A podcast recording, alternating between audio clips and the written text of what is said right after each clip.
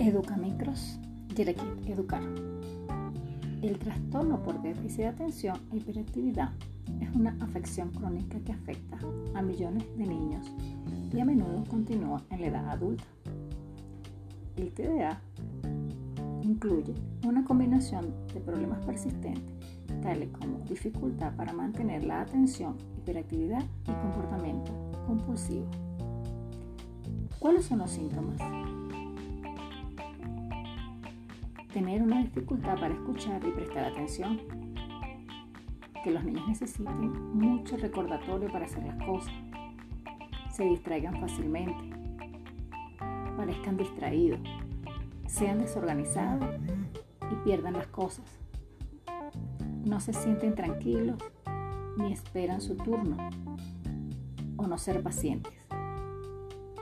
Al hacer la tarea escolar u otras tareas, lo hacen apresurado y cometen errores por descuido.